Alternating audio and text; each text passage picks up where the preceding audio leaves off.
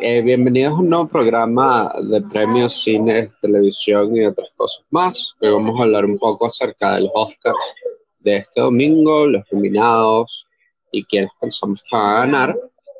Hoy me acompañan Juan Goncalves. Juan. Hola, ¿qué tal, Pedro? Un placer saludarte. Y bueno, y efectivamente también nos acompaña un peso pesado como es Ángel Freites, que sabe muchísimo y que nos está acompañando la tarde hoy. Ángel. Hola Pedro, hola Juan. Este, bueno, vamos a tratar de analizar objetivamente estas películas de este año que, que creo que a pesar de todo, la cuestión esta que ya de la pandemia que sabemos, bien logradas, muy bien logradas y, y no hay ninguna que uno diga como años anteriores que siempre hay una un poco floja, o algo por el estilo. Este, este año creo que, que, que está bien blindado el, sobre todo la categoría de, de mejores películas. Y bueno, vamos a, a, hablar sobre eso, a ver qué, qué pensamos cada uno. Entonces vamos a comenzar con la primera categoría, que es la categoría de mejores efectos visuales. Ahí están nominadas Love and Monsters, The Midnight Sky, Mulan, The One and Only One y Tenant. Cuéntenos, Juan, ¿Qué has visto toda esta categoría y qué, qué opinión tienes? Bueno, eh, para serte sincero, he visto muy pocas. Eh, vi un poco del tráiler de Mulan. Eh, eh, fue una película aburrida que no la quise seguir viendo. Sí vi Tenet porque tenía muchas expectativas. De hecho, desde lo hablábamos eh, en la carrera de Oscars anterior, porque era una película que venía de, de, de Christopher Nolan. Y bueno, yo y mi obsesión con las películas de Nolan. Pero yo creo que Nolan se le fue la mano pero no vamos a hablar de la película de Tenet como tal, vamos a hablar de los efectos visuales, que creo que está de más decir que no, que, hubo muy buena, buen manejo de esto, ¿no? Eh, a pesar de que él trata de usar lo menos posible de ayuda computarizada, por decirlo así. Sin embargo, este, esta premiación, y, y corrígeme si no, si, si, si estoy errado, eh, eh, habla sobre eso, cómo el trabajo que tú vayas a hacer de, de efectos eh, eh, especiales no necesariamente tiene que ser con computar, eh, manejado computarizado, sino uh, otros recursos pueden involucrarse acá.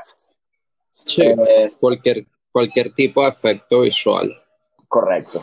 No sé cómo está, eh, cómo lo está viendo el, el, el digamos, la, la gente que, que, va a tomar las decisiones acá o cómo lo, lo ven en, la, en las tinieblas, pero yo creo que como ha sido probablemente de las únicas o la única película que, que se estrenó en los cines eh, eh, durante la pandemia, que no tuvo el éxito que, que, pudo haber tenido, pero, pero bueno, fue la que como más sonada y tal vez la que la gente podría votar como, como la que puede ganar, ¿no? Es la que yo pienso. No, yo, yo estoy igual que Juan, yo de verdad que eh, yo me enfoqué más en, la, en, las categorías principales por cuestiones de tiempo. Eh, yo sí vi, sí vi Mulan, sí la terminé, yo creo que yo la vi con, con, la expectativa no limitada, pero sabiendo de que iba a ser básicamente parecido a la, a la comiquita, pero sin el dragoncito. Entonces yo eh, me parece que es una película normal, normal y los efectos no, no son nada del otro mundo. Eh, Tenet la iba a ver, pero al final no, no pude y yo creo que, bueno, con, con respecto a lo que dice Juan, bueno, tenemos casos como el de esta película que ganó hace un tiempo que, que no era esperada que ganara, pero porque sus efectos, entre comillas, eran básicos comparados con, la, con las otras películas, pero, pero terminó ganando, pues yo creo que, que ellos se fueron más por, por la calidad de la película, que es esta película Ex Máquina.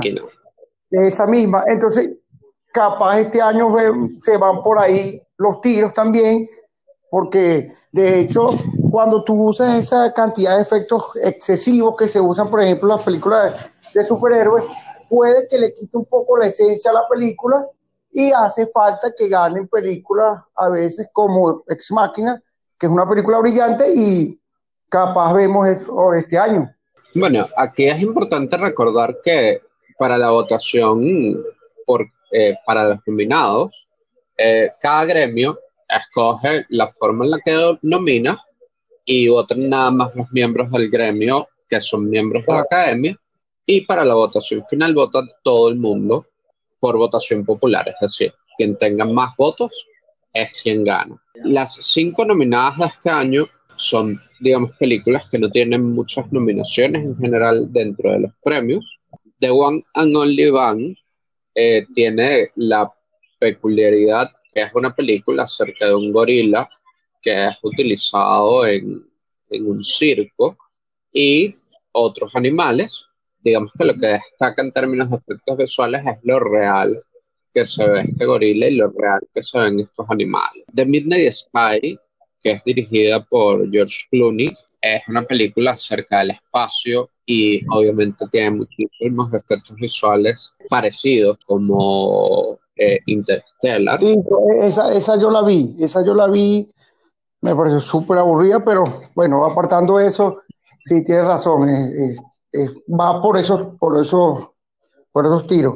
Mulan es, como bien dijo Ángel, pues un, un live action de la versión animada. Eh, tiene efectos visuales bastante estándar. No recuerdo ningún efecto visual que yo diga que es increíble.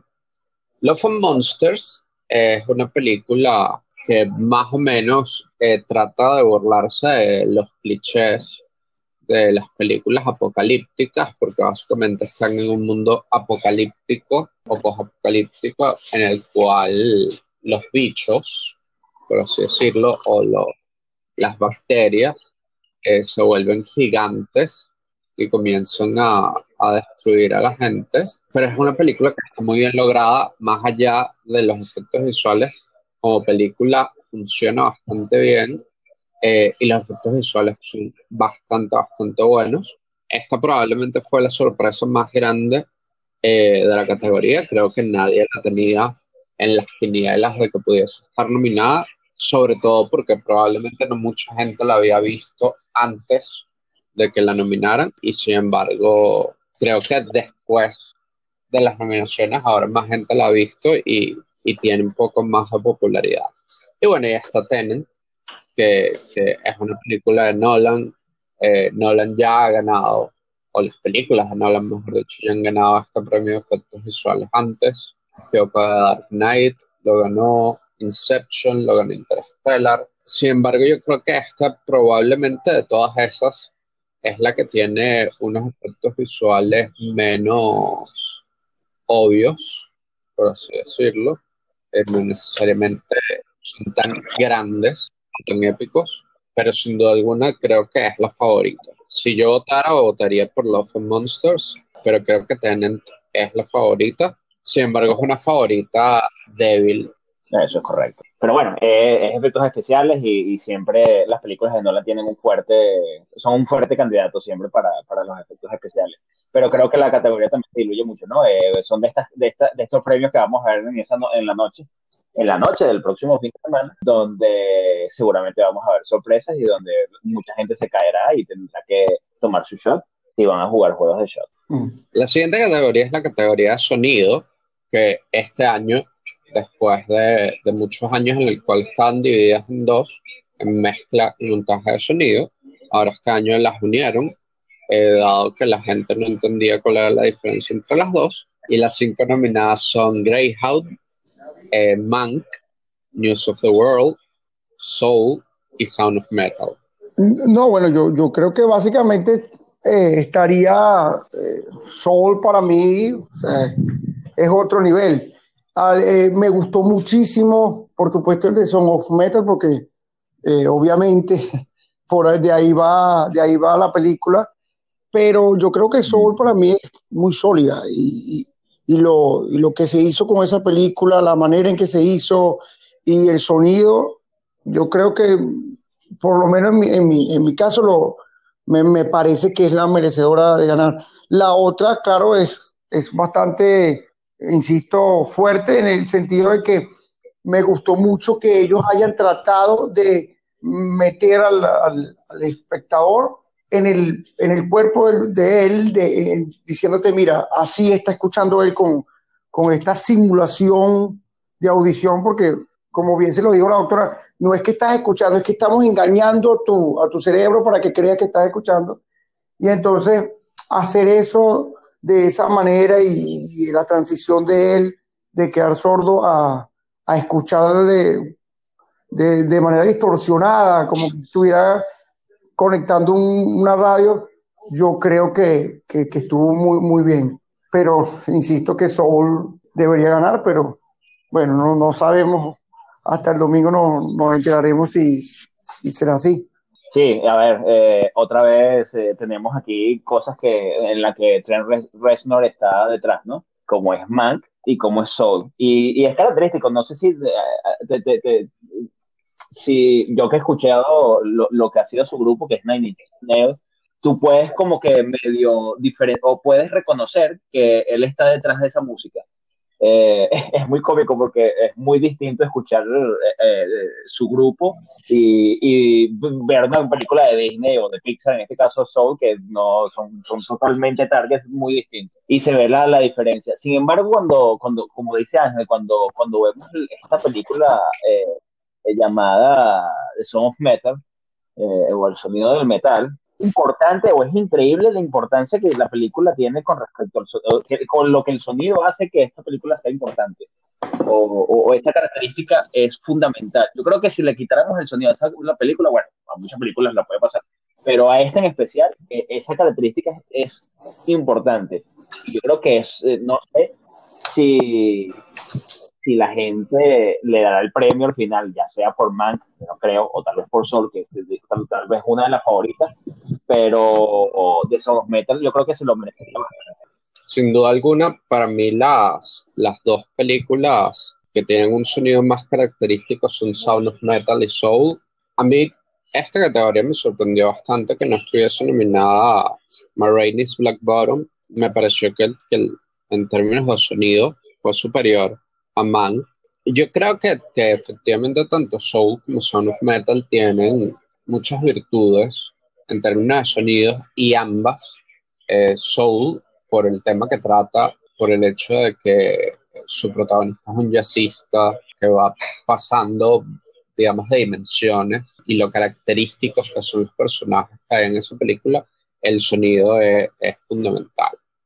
Y en Sound Metal, pues básicamente es, casi un personaje principal dentro de la película, lo que es el sonido y la forma en la que está hecho es increíble. Sound of Metal es una de esas películas, espero en algún momento poder ir a un cine y verla, porque creo que si bien en, en, el formato en el que la vi, o en los formatos en los que la has visto, porque la vi una vez en el teléfono y una vez en la computadora, eh, la disfruté muchísimo. Creo que en, el cine la disfrutaría mucho más y creo que, es la que debería ganar este premio. Además de que hay una ingeniero venezolana ah. eh, nominada por, por esa película, uno apoyando el talento nacional. La tercera categoría es la categoría Mejor Canción Original. Ahí están nominadas Fight for You, de Judas and the Black Messiah, Hear My Voice, The Trial of the Chicago Seven, Husavik, The Eurovision Song Contest, The Story of Fire Saga, IOC, Sing, eh, the, the Life Ahead, y Speak Now, The One Night in Miami. Ángel, cuéntanos eh, aquí en canción original que... Eh, ahí básicamente me acuerdo de, de, de, dos, que son la de Fight for You y la de Juicio de los Siete de Chicago, que se me fue el nombre ahorita. Este, y eh, básicamente las dos me gustaron, pero bueno, normal, pues yo no soy de que, a menos que sea una cuestión así tipo Skyfall, que le presto mucha atención y que me parece excelente, no, no, no le presto mucha atención a esto, pero sí. Yo creo que esta es una categoría que en teoría bastante cantada porque Speak Now de One Night in Miami efectivamente eh, está hecha, o está escrita, mejor dicho, coescrita por Leslie Odom Jr., que es uno de los protagonistas, el que interpreta a Sam Cooke en, en la película. Sin embargo, es una categoría que creo que podría estar peleada dependiendo de cuál es el criterio eh, que utilizan para votar. Hay dos, hay dos canciones de películas nominadas a Mejor Película, que son Fight for You y Hear My Voice, que efectivamente son eh, bastante buenas. Husavik es la única que se utiliza como tal en la película y tiene una significancia importante, digamos que es la canción fundamental en la película. Y luego está sí que tiene una, una particularidad, que es que la escribe Diane Warren, es conocida como una de las grandes perdedoras de los Oscars. Esta es su doceava nominación y nunca ha ganado, eh, a pesar de que tiene algunas de las canciones de películas más conocidas y reconocidas de la historia. Nunca ha ganado y bueno, se ganó el Globo de Oro, que si bien no es un predictor real de los Oscars, eh, podría, podría dar una idea de, de la popularidad de la canción. Entonces, bueno, creo que la favorita es Speak Now, pero es un premio que está realmente abierto. Y una de las cosas interesantes es que ya está confirmado que las cinco canciones se van a, se van a interpretar en la ceremonia de los Oscars. Eh, no sé muy bien cómo se van a interpretar, si todo el mundo va a viajar hasta Los Ángeles eh, o si, si todavía no han dado muchos detalles. No, o sea, de alguna u otra manera, por Zoom o, por, o en vivo, alguna, alguna cosa variable. Eh, algo que hicieron en los BAFTA fue que Leslie Odom Jr. cantó Speak Now y lo hizo como en un, como en un hangar, en algún lado. Estaba él solo, en un hangar con cámaras, cantando. Entonces, no sé, eh, digamos que estamos en la época de la creatividad desde ese punto de vista.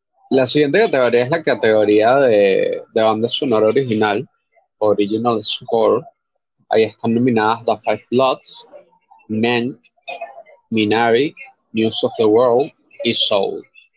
Ángel, cuéntanos en esta categoría de banda sonora que... Eh, bueno, esa, esa, es bien interesante. Yo, eh, la, de, la de Minari me gustó muchísimo. Me gustó muchísimo porque creo, no vi The, Five Bloods, no, no la vi.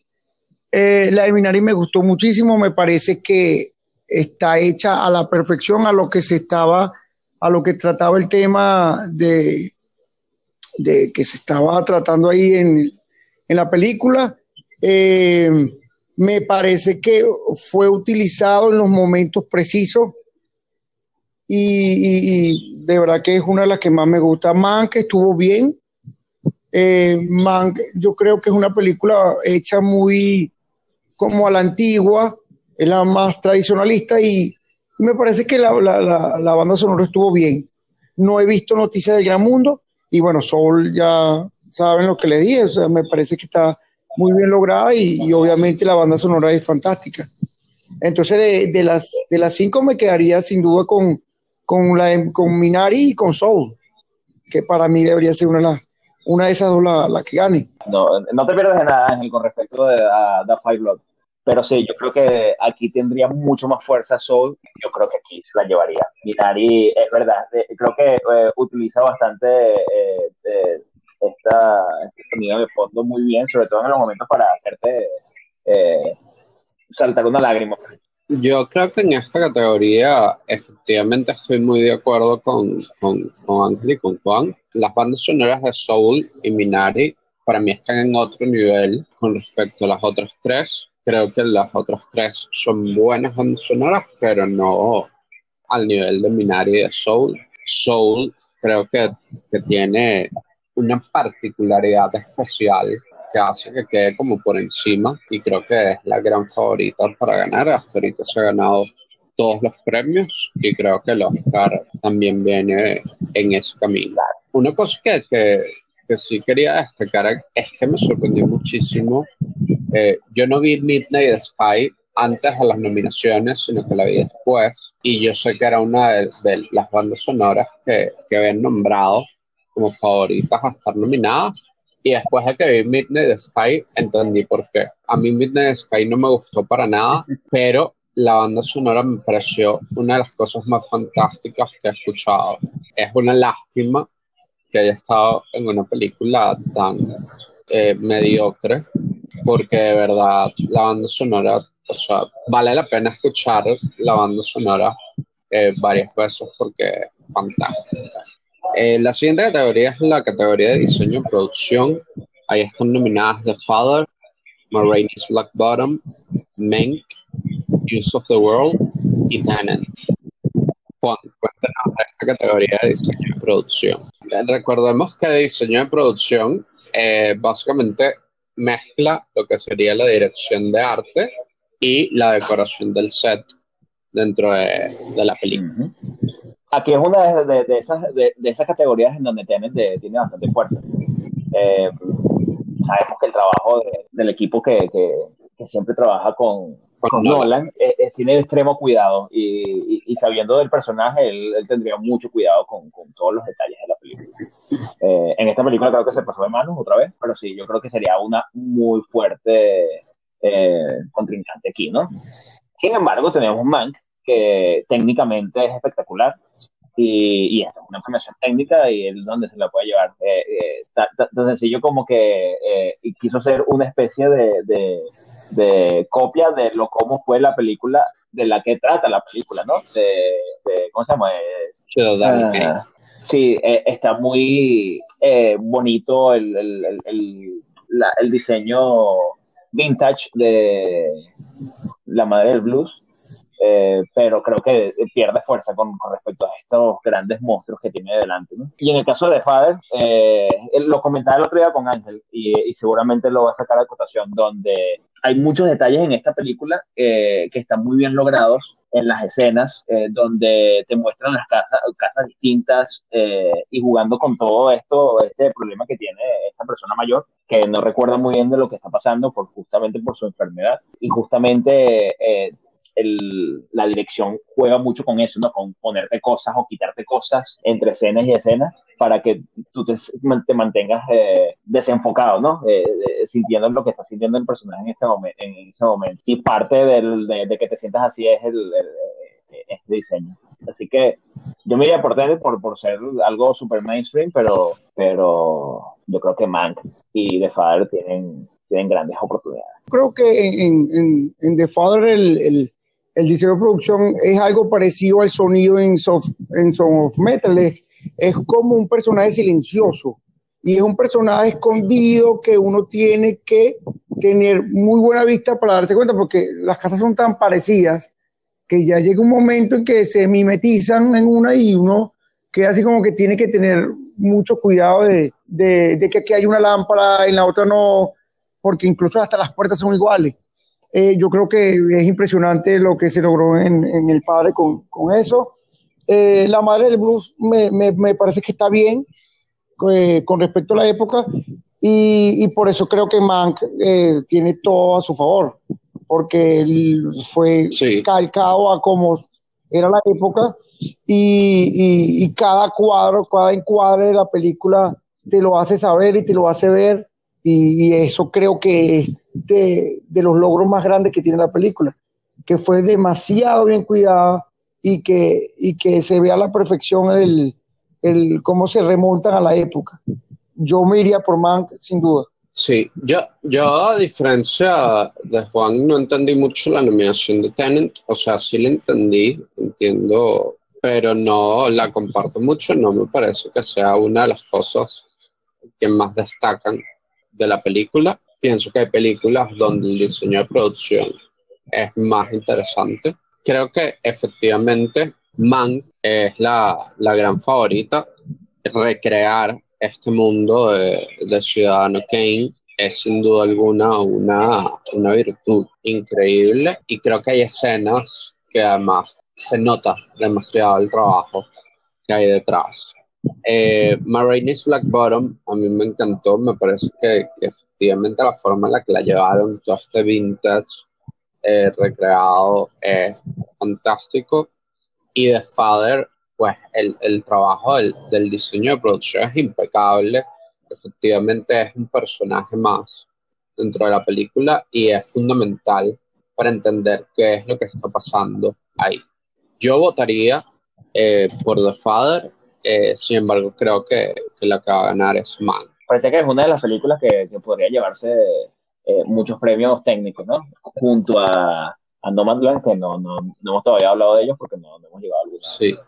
Eh, creo que Man, Nomadland y Marines Black Bottom son probablemente las que tienen más chance de llevarse múltiples premios. Hay que, eh, tenemos que ir hablando para ir sacando quiénes pueden ser.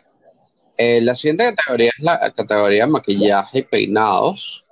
Ahí las nominadas son Emma, Hillbilly Elegy, Marinis Black Bottom, Mank y Pinocchio. No, bueno, ahí yo, yo esa película, La Madre del Blues, de las pocas cosas que le rescato es eso.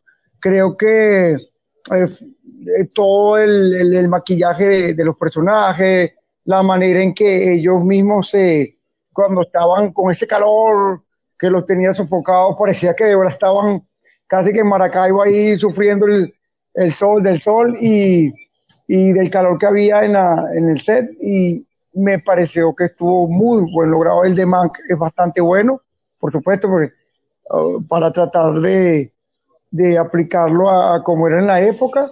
El de Hillbilly Elegy, creo que se llama la película, sí, lo vi bien, este, pero sí, ahí creo que para mí debería ganar la madre del blues porque es todo la, la manera en que los peinaron, el, el, maquillaje que tenía Viola Davis y eso del, del sudor por el calor que tenían, creo que se logró bastante bien y me parece que esa debería ser la ganadora en esa categoría. Me dicen de Emma, eh, que es la típica película que suele ganar eh, este tipo de premios, ¿no? Una película de época eh, donde, a ver, donde puedes destacarte y, dar lo mejor de ti como película en esta categoría.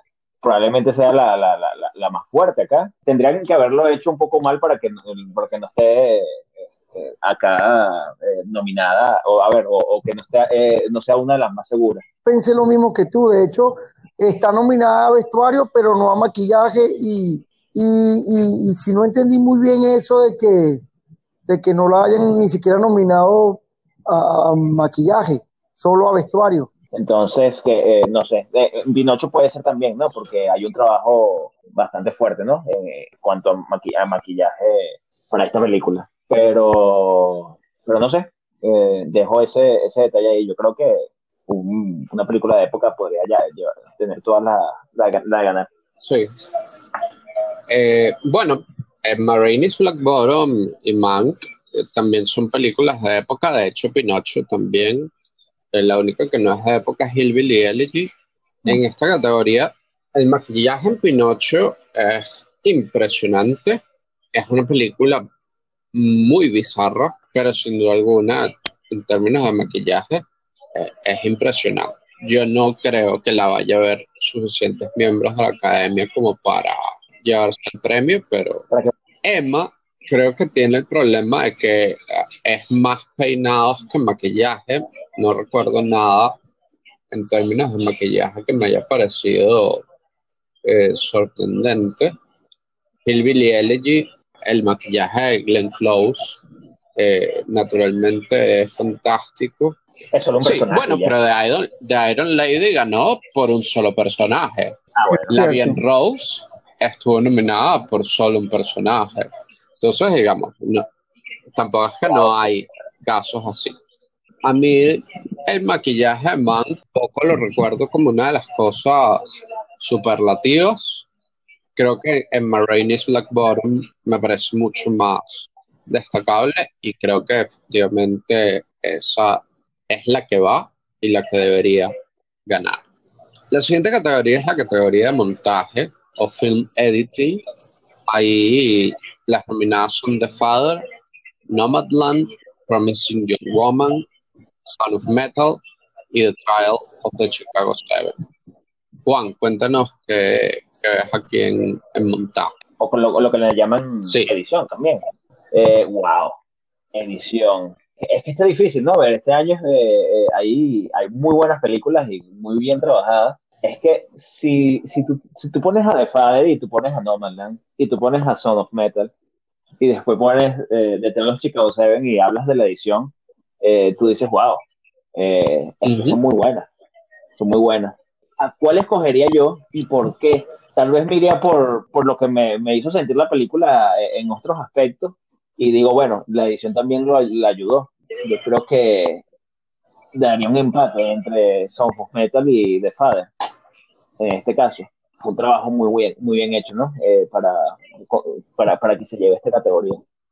No sé qué opinan ustedes. Eh, bueno, yo, yo aquí creo, eh, más o menos voy por ahí, pero yo, yo creo que eh, el juicio de los siete de Chicago, para mí el mejor montaje, porque el montaje es de lo más difícil que, que se hace cuando se hace una película. Son de esas cosas que, que crean guerras entre el editor y, y, el, y el director.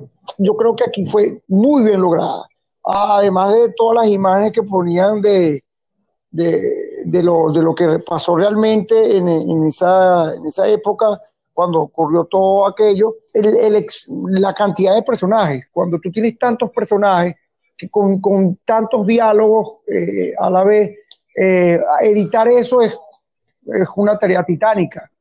Eh, yo creo que fue fantástico. Yo creo que cuando los diálogos tan, tan, tan bien logrados que tenían ellos en, cuando estaban en la casa, cuando estaban en el juicio, en el tribunal, yo creo que, que, que me decantaría por él a pesar, por esa película, a pesar de que obviamente creo que aquí también es un personaje, obviamente en, en el padre, en el padre, en la, la, edición, es otro personaje más, porque la cuestión de que uno está dentro de, ese señor que tiene esa enfermedad y que uno está, de, de repente salta de aquí para allá, cae, eh, ya es, obviamente, hay, hay, que hacer un buen tratamiento de, de la edición. No mala me gustó, me gustó la, la, edición, pero no me parece que llegue a las otras. La de una joven prometedora también, igual me, es muy buena la edición, aunque vi un detallito ahí que se le fue, pero bueno, to, todas las películas tienen, tienen una cantidad de errores que a uno se les, se les, se les va, pues, pero es muy buena. No, cuando el, cuando el muchacho, el amigo del, del que está en la cama, esposado, se le lanza encima y le quita la mano a ella, él, él, la, él, le quita la mano y ella, ella obviamente como que, bueno, por instinto, eh, ella mueve la mano a una posición de que no se la vaya a pisar. O sea, él le quita la mano y una mano cuando tú, que de una persona que no está viva, él, eh, la mano queda ahí enlazada o la mano quedó perfectamente puesta encima de su, de su abdomen, entonces, eh, pero son detallitos que, que obviamente se, se, van y que son normales. Las películas tienen 500 detalles que uno tiene que estar muy pendiente para darse cuenta. Y en el sonido del metal también muy buena. Es muy, muy buena. Sin embargo, pero yo, yo por, lo, por la dificultad de, de grabar una película con tantos personajes, con una película que con tantos diálogos como el juicio de los de Chicago, yo me, me, inclinaría por eso, porque la, la, edición ahí es bastante fuerte, tomar la decisión de eh, enfocar a, un, a, una persona que no está hablando, sino al que está escuchando o a la otra y no, y no hacerlo tedioso, porque hay películas que, que se les va la mano y creen que la mejor edición es que tú pones 20 mil veces la cara del uno y después cambias a la otra y después al otro, y eso a veces hay películas que, que lo hacen bien.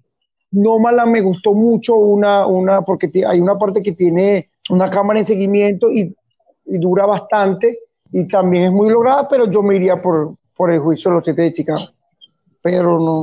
Sí, esta, esta categoría, yo creo que nunca, que yo recuerde, había sido tan distintivo eh, en la edición eh, en las cinco nominadas. O sea, yo creo que nunca había sido tan obvio para mí la importancia de lo bien montadas que estaban, eh, sobre todo en términos de ritmo, que es fundamental. O sea, yo efectivamente cuando vi The Trial of the Chicago Seven, una de las cosas que dije fue, esta broma, pero es que seguro va a estar nominada a edición porque es que está muy bien montada. Es, es que tú lo ves y, y, ves además la importancia de lo bien montada que está.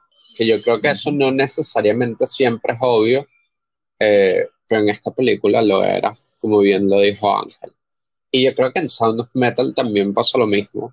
Eh, es fundamental eh, cómo montan, sobre todo cómo montan cuando estamos adentro de él y cuando estamos afuera de él, eh, es muy interesante la forma en la que está hecho y es fundamental. En The Father, efectivamente es un personaje y efectivamente sin la, sin la edición pierdes ese efecto de película de terror que, que eventualmente logra tener la película. En Promising Young Woman, o sea, para mí una de las cosas fundamentales de esa película es el ritmo que tiene, sobre todo los cambios de ritmos que tiene, que, que son los que hacen que, que, que, siempre te mantengas alerta a lo que está pasando. Y Nomadland, eh, toda la paz, por así decirlo, que tiene esta película, es, es justamente por cómo está llevada por, por Chloe Shao.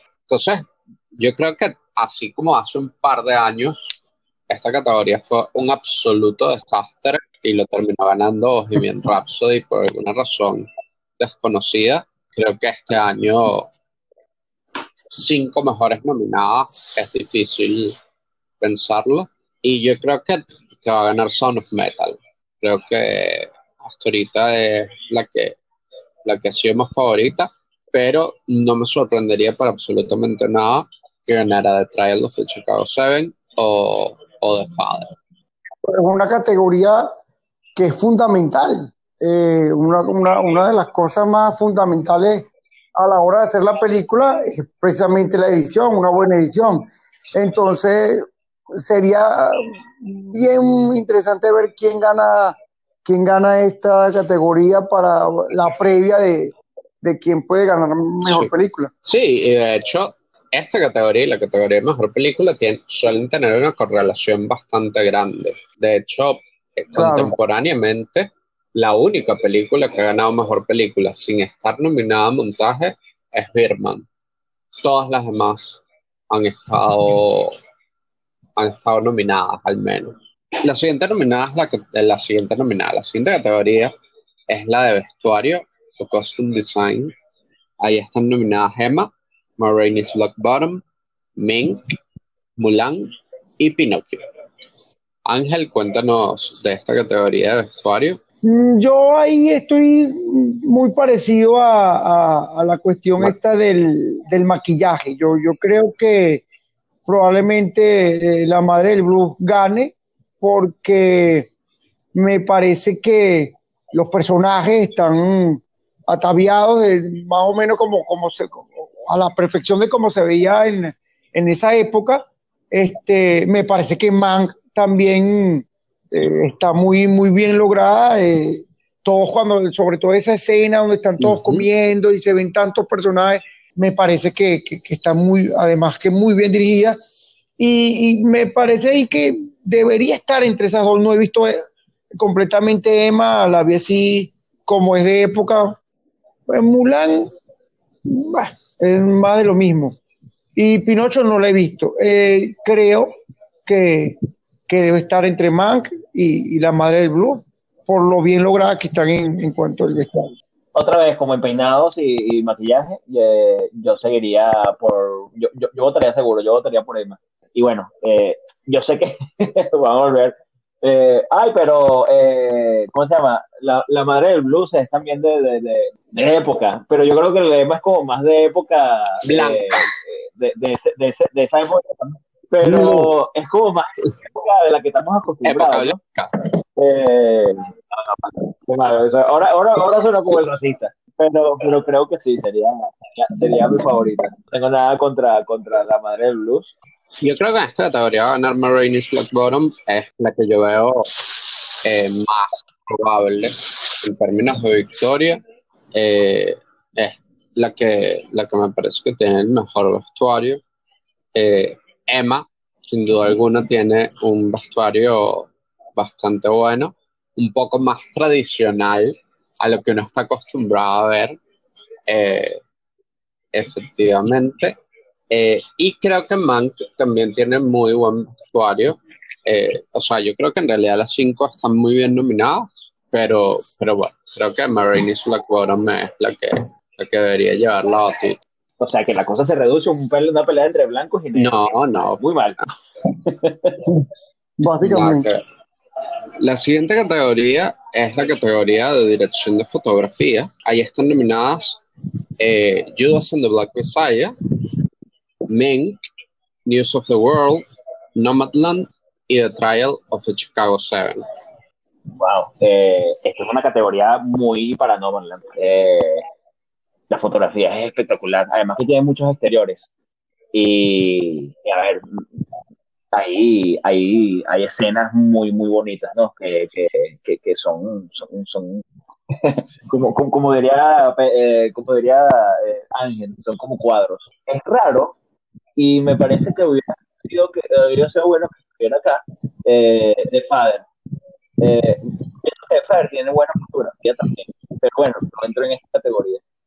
Eh, y me parece también muy bien eh, que Mank, eh, una fotografía espectacular, a pesar de que es en blanco y negro. a mí me pareció que esta película, a pesar de ser blanco y negro, está muy, muy, muy, muy bien hecha en cuanto a lo artístico. muy, muy parecido, ¿se acuerdan? Yo, yo di esta película, pero hay que reconocer que técnicamente es muy buena. esta que Roma, que también tenía una fotografía espectacular, a pesar de ser blanco y negro. Pero bueno, me iría por No Man.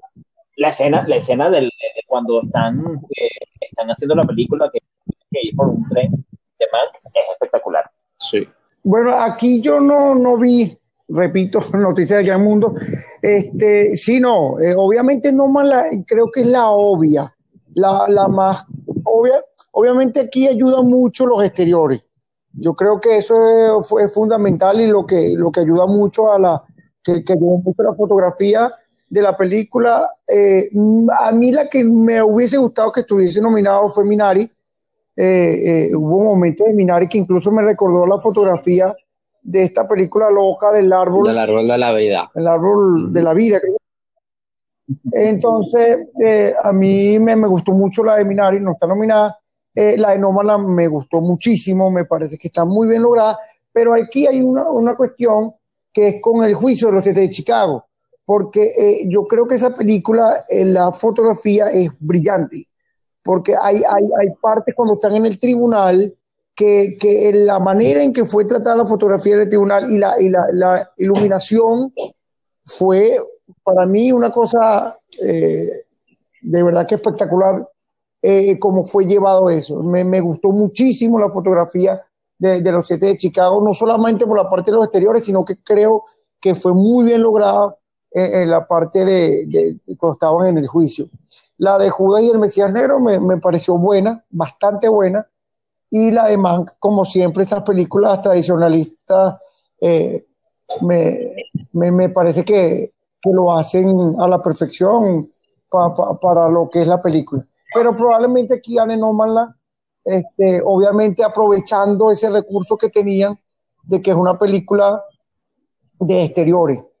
Eh, diría que probablemente gane esa, me parece como que votar por lo más seguro, la más segura. Si se quiere dar un golpe ahí, yo diría que sería el juicio de los siete de Chicago, pero lo veo poco probable. Bueno, esta categoría es una categoría interesante. Yo estoy de acuerdo con que yo una de las que quería mucho que estuviesen nominadas aquí era Minari, porque creo que la fotografía es hermosa, lastimosamente no lo está.